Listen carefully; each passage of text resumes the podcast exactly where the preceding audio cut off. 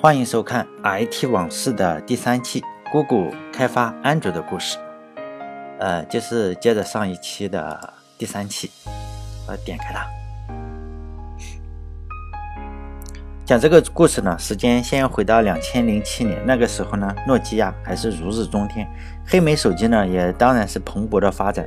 还有微软的 Windows Mobile 这个手机系统呢，也是占有一席之地。当时呢是没有人在乎苹果公司的苹果手机，更没有人注意到安卓团队这个开发的一个安卓手机的操作系统。呃，当时的安卓的手机操作系统呢，并不是谷歌，并还没有被谷歌呃收购。当时呢，安卓团队是在这个安迪鲁宾的带领下呢，研发了一个非常非常小众的手机，它的名字呢叫 Sidekick 手机。呃，比较一下，就是说。当时这个手机和呃市场上的手机呢，其实呢也不是特别特别大的一个创新。我这里说，呃，它是有抄袭的可能啊。我的意思并不是说它抄别人的，因为可能是英雄所见雷同嘛。因为当时 Sidekick 这个用户呢有两类，一一类呢是追求时尚的一个年轻人，另一类呢是硅谷的工程师。这个手机呢就是可以这样掀开。掀开一个屏幕，然后露出键盘，有点像咱们这个非常小的一个笔记本电脑。当时惠普啊什么的都都有类似的一个东西。但是呢，呃，安迪鲁宾呢也这样做了一个，这个就是安迪鲁宾的图片。然后呢，他就这样一直开发着，等到了在两千零五年七月十一日的时候呢，谷歌突然就宣布，就是说收购安卓这个手机的操作系统。实际上呢，在谷歌收购之前呢，安迪鲁宾也曾经试图把这个安卓的操作系统卖给三星，就是现在我们知道的安卓的主力就三星这个公司嘛。就安迪鲁宾后来他还专门讲过这个故事。当时呢，安迪鲁宾因为他这个团队当时非常的小，就和异形嘛，总共有七个人，就是在谷歌收购之前，就前两周呢就去。三星去卖，试图卖这个安卓操作系统嘛，然后三星呢就是去了二十多个人，齐刷刷的就站在会议会议桌的旁边，等到三星的 CEO 进来了，坐下以后，这二十多个人呢才敢坐下。也就是说，三星应该是一个非常等级非常森严的一个公司。用安迪的话来说呢，这简直就像是个军事法庭。随后呢，安迪就开始讲解他这个安卓的操作系统。等讲解完了，所有的人都不敢说话。因为 CEO 没有说话嘛，其他人也不敢说。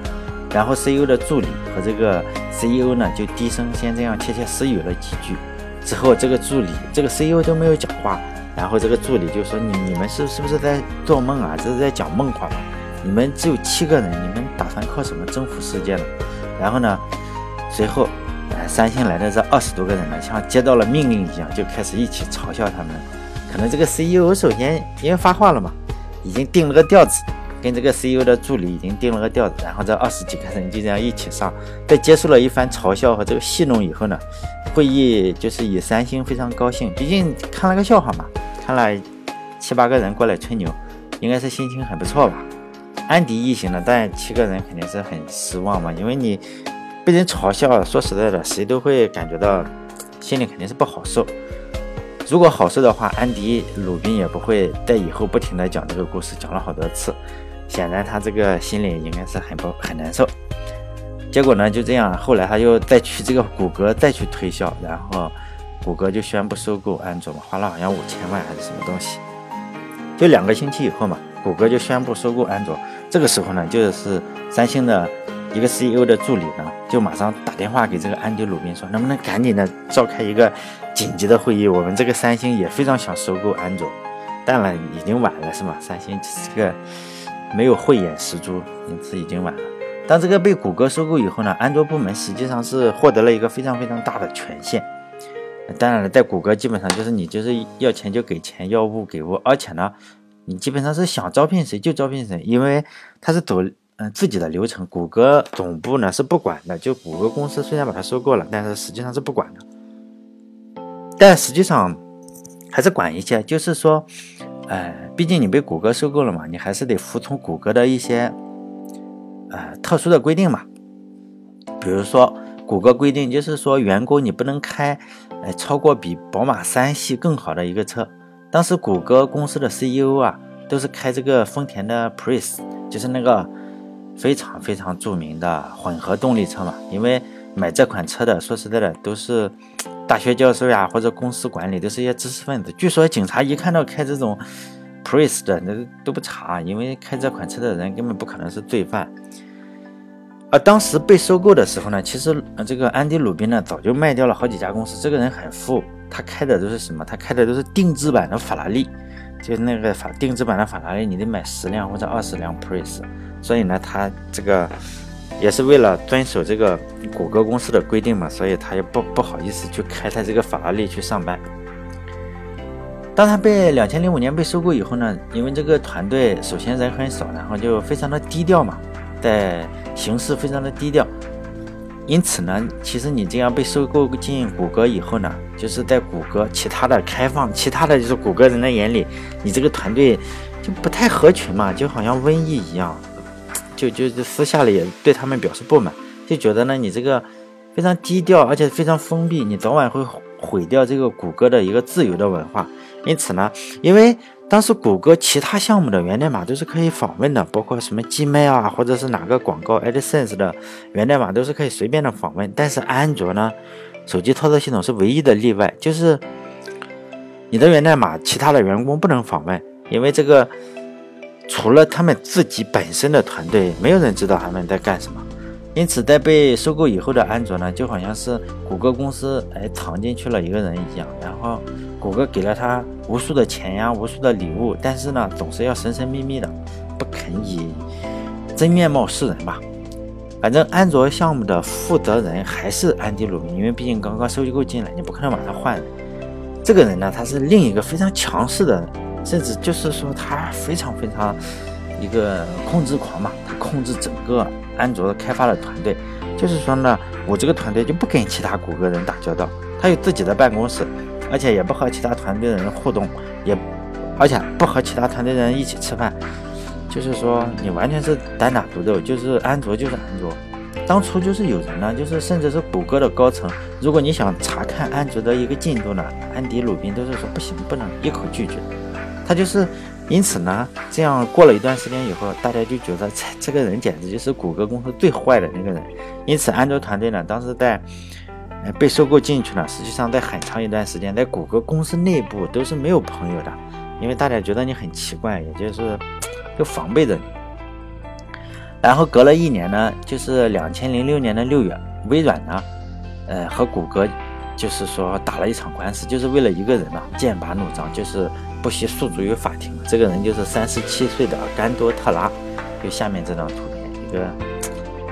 很浓眉大眼的人，就三十七岁的甘多特拉嘛，他这个整个的职业生涯呢，就是给微软工作，据说是跟这个呃微软开发者这个是搞的关系挺好，他也是比尔呃比尔盖茨和鲍尔默手下的一个得力干将，就在微软的时候呢。嗯，甘多特拉呢就非非常多的建议，就是说微软赶紧的进入手机领域，但是他的这个建议呢就被束之高阁了，没有人理他，因此他这个也就心灰意冷了，就准备着随时走。然后呢，他就提出了辞职，为了阻止他离开呢，就这个因为这个人还是挺厉害的，看起来微软就对他发起了诉讼，说这个会。执行就是说，你这个为期一年的竞业禁止协议，就是说你你这个从我这里离开了一年，你什么都不能干。但谷歌根本就不在乎，就给这个甘多特拉呢付了一年的薪水，让他你这个到处玩玩是吧？游山玩水，一年以后呢再到谷歌来上班。因此就隔了一年，实际上是两千零六年六月开始，然后玩了一年，然后两千零七年的六月他才到谷歌来上班。因为甘多特拉呢是另外一种性格。就是他行事非常的高调，然后性格呢又非常的强硬，就演讲非常的具有攻击性和煽动性。因为他在微软工作期间呢，就是凭他这个出色的煽动能力，就和他实际上是和微软开发者建立了非常非常好的一个关系。现在呢，他是为呃谷歌工作了，因此呢，他的到来就让呃一贯相对来说比较散漫、比较自由，还有非常创有创新力的谷歌员工啊，一下子受到了比较大的压力。因为它就像龙卷风一样嘛，狂暴并且非常的肆虐，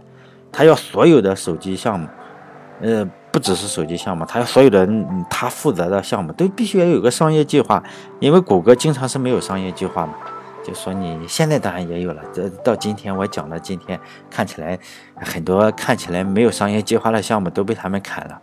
然后现在基本上所有的项目，就他去的时候，那个时候才两千零七年，就是说你所有的项目都要有商业计划，如果没有盈利的前景呢，这个就取消掉。就是说，在那个年代的谷歌还跟今天的有点不同，因为今天看起来所有它除了做广告，好像也不做什么东西了。也没有没有什么太创新的，基本上现在谷歌的呃项目就是今年发发一个谷歌的 developer 大会，然后推出个项目，然后到第二年呢，基本上百分之百分之九十九的可能性就取消了，基本上就在还是最后还是做自己的广告系统，好像搞来搞去最成功的就搞了个安卓嘛，其他的好像也没有没有做什么好好好东西，除了它的本身的搜索。就当时呢，他就这种作风呢，就让一贯就是说先推广产品，哎呀，再谈盈利的谷歌员工呢就无所适从。他就先制定了谷歌的手机计划嘛，就是说，呃，安卓的手机计划，呃，就是不那时候还没有安卓，因为那那时候安卓不是他负责，他制定了谷歌的手机计划，就是说和所有的手机厂商都保持良好的关系，不管这款手机呢是诺基亚、黑莓还是微软，甚至是刚刚刚刚发布的。iPhone，就是说呢，你只要运行我谷歌的服务就好，你不用，呃，我们不做手机，就是说你上面有我的这个呃谷歌的搜索就好。就是说，嗯，讨好这个呃合作伙伴嘛。如果你这个内部有这个合作伙伴不爽的事情呢，也得铲除掉。他就和伟大的这个巴顿将军一样，在诺曼底登陆的之后呢，为了全速推进，就说管你是不是战盟友了，就自己的其他。军队的这个汽油就是都是兄弟部队的美国军队的汽油，他也偷。反正为了达到目标嘛，都是疯狂的，也是不分敌我。在这里呢，这个甘多特拉就类似于巴顿这种人物，就为了达到这个目的呢，就这谷歌只要是内部的障碍能阻止他完成这个手机这个项目的呢，他也是是同步手下留情。当然了，如果他要和其他所有手机厂商搞好关系的话，你如果本身你又做一个安卓系统，或者是手机系统，那是不是其他的呃公司就不放心嘛？你就没没法搞，你你你跟我竞争，然后你你还有安卓系统，显然我就跟你不放心嘛。比如说苹果起码不放心，诺基亚也不放心，微软也不放心，因此呢，他就特别讨厌谷歌竟然有一个手机操作系统，因此呢，安卓就是他眼中钉嘛，就是眼中钉肉中刺，因此。嗯其他的手机厂商肯定是不想说你自己还搞一个手机系统，然后和自己竞争嘛。因此呢，他在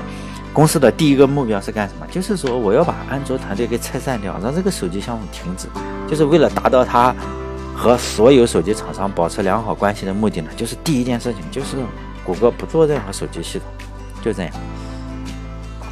当这个甘多特拉试图要取消安卓项目的时候，我们可以想象另外一个人，另外一个非常强势的人，就是被收购进来的安迪鲁宾是该是如何愤怒。他是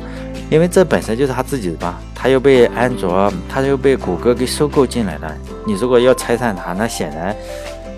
这个这个可能就按现在的话来说就是硬怼嘛。当项目有延迟的时候，这个安迪鲁宾就勃然大怒。他经常，我看那个传记里，他就把整个团队的人喊过来骂说：“如果项目到期了，你们他妈的还做不完，就全滚蛋！我会雇一个能干的人来代替你们这群废物。”等会儿我来说这个传记是哪个。就安迪鲁宾就这个愤怒呢，就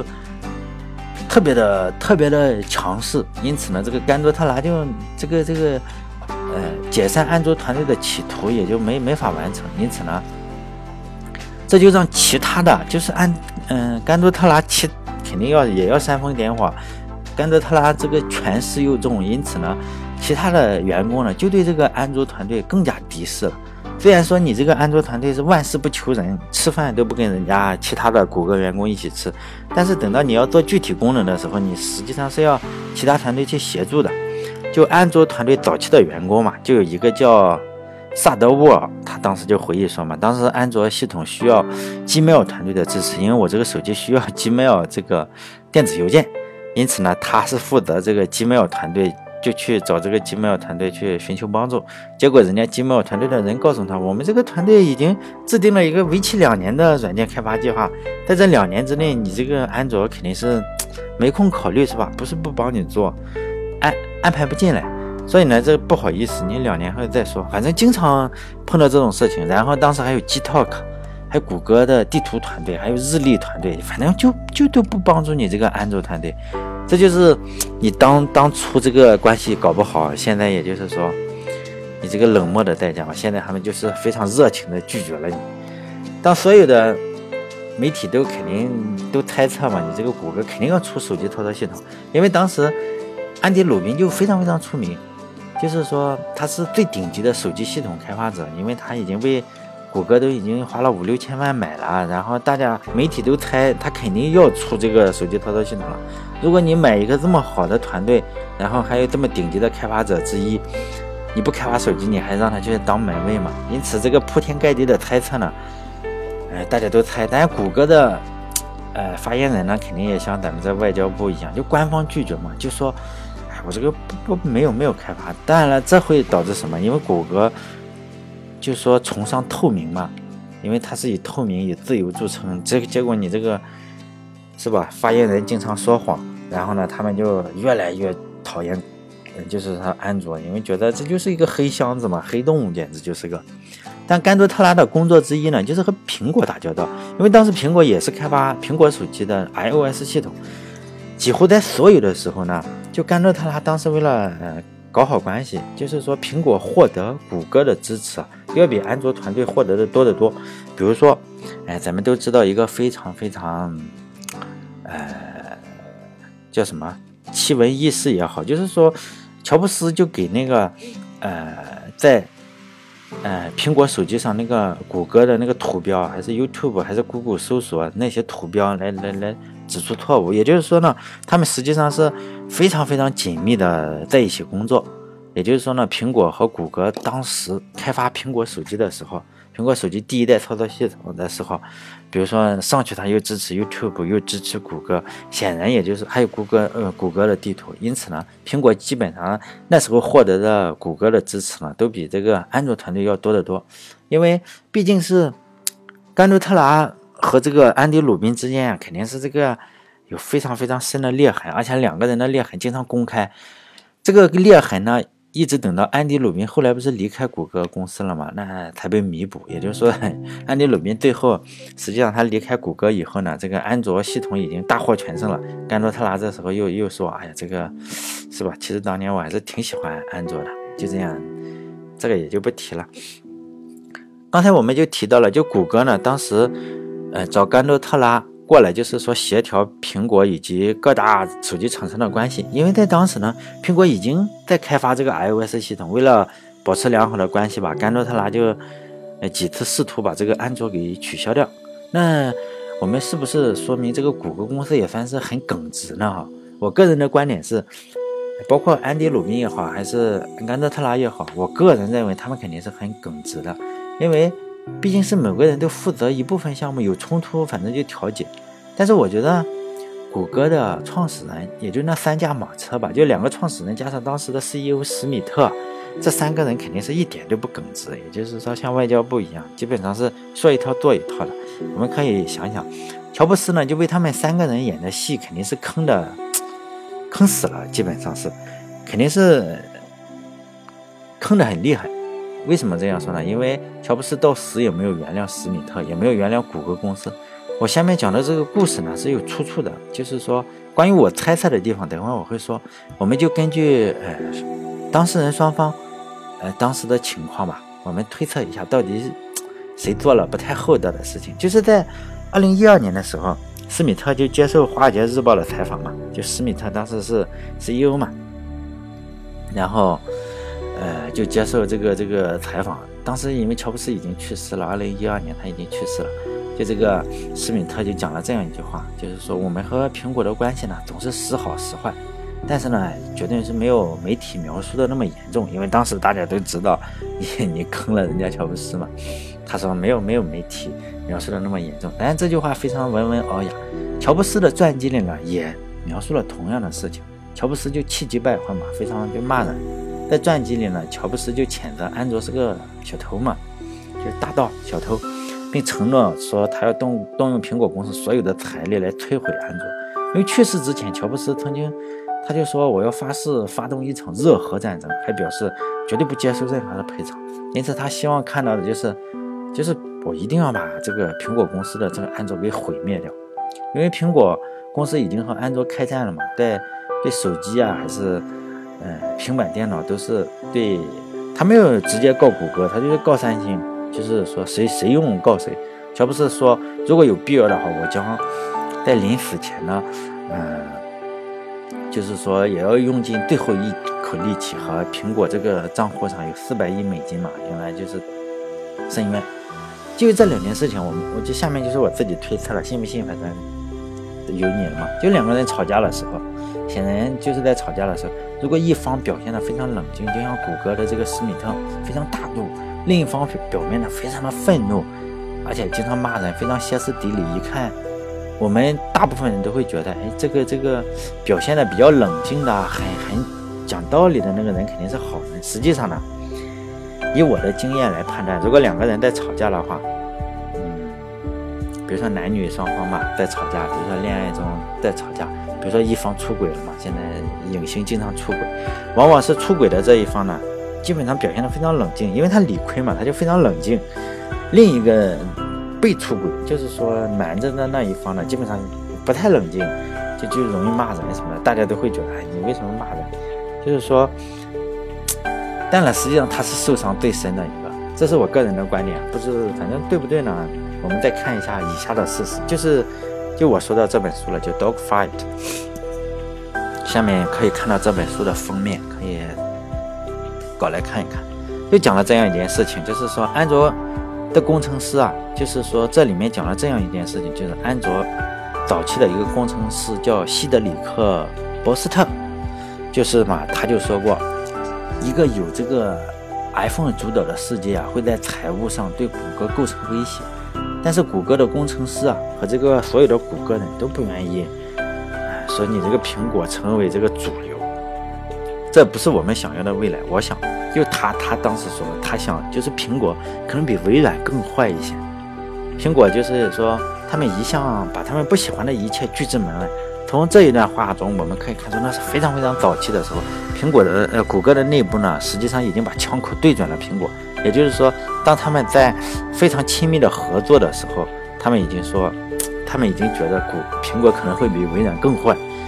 但这本书是专门是讲谷歌和苹果之间的战争的，我觉得翻译成“狗咬狗”也挺好的，“dog fight”。然后这本书里还讲过，在两千零七年的时候，佩奇呢，嗯，是佩奇吧？就是其中的一个。我一想佩奇，我就想起那个粉红小猪，有个佩奇。这里好像是，呃，谷歌的创始人之一也有一个叫佩奇的，是吧？拉里·佩奇吧。为了就是说和这个。iPhone 竞争呢，也是表现的非常非常的激进。然后呢，施密特呢，就是说，哎，我这个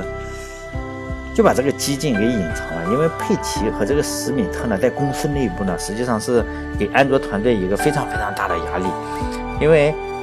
和苹果正面的交火，他们已经在内部已经定下了，反正早这场仗早晚要打，就是自己先慢慢准备着，先麻痹大意着，让这个苹果不知道，而且。当时这个施密特还在苹果当这个董事会是吧？还可以当个内奸，然后看看人家苹果手机开发到什么样子，然后再回到谷歌再去透露点信息。而且就是说，当时一贯温文尔雅，这个书里也透露了，就是当时一贯温文尔雅的施密特呢，也也是骂人啊，就是说把安迪鲁宾搞过来骂，因为他觉得这个安卓推进的太慢了。而他在对外呢，他就是始终他就去跟这个乔布斯说说，哎，说这个我们这个。是有个团队在开发一个手机系统，但这个这个这个安卓肯定不行。他告诉这个乔布斯啊，安卓肯定不行，反正我们内部已经把它放弃了，哎呀，没什么用。结果呢，回去好像骂人家，说你这个赶赶紧开发。反正他跟乔布斯呢就说，我这个安卓是不行了，我要放弃了。所以呢，他就在靠这个方法，就就就就骗了这个谁，骗了这个乔布斯。反正他还向乔布斯保证说，我永远不和这个 iPhone 竞争，我们这个东西不行。然后乔布斯就信以为真了。当时史密特还在苹果董事会，然后呢，他就在自己公司偷偷摸摸搞手机，而且他还能在董事会，肯定是在苹果的董事会，他还能知道苹果开发的进度。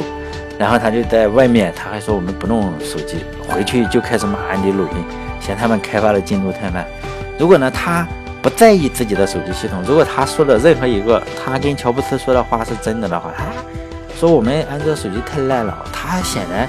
如果他这句话是真话的话，他就不可能回去再骂安卓手机的负责人嘛。反正你是烂，我懒得理你。所以呢，我觉得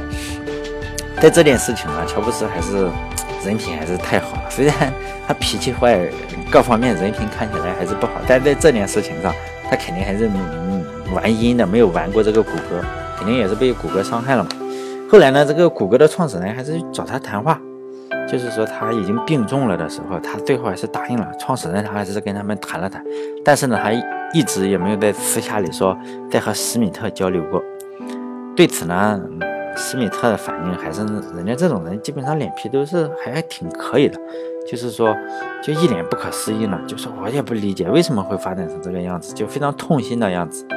然后呢，就在两千零七年十一月五日，安卓系统终于也就揭开了它神秘的面纱。安迪·鲁宾的事迹呢，也就一下子就登上了各大媒体的首页，就头条。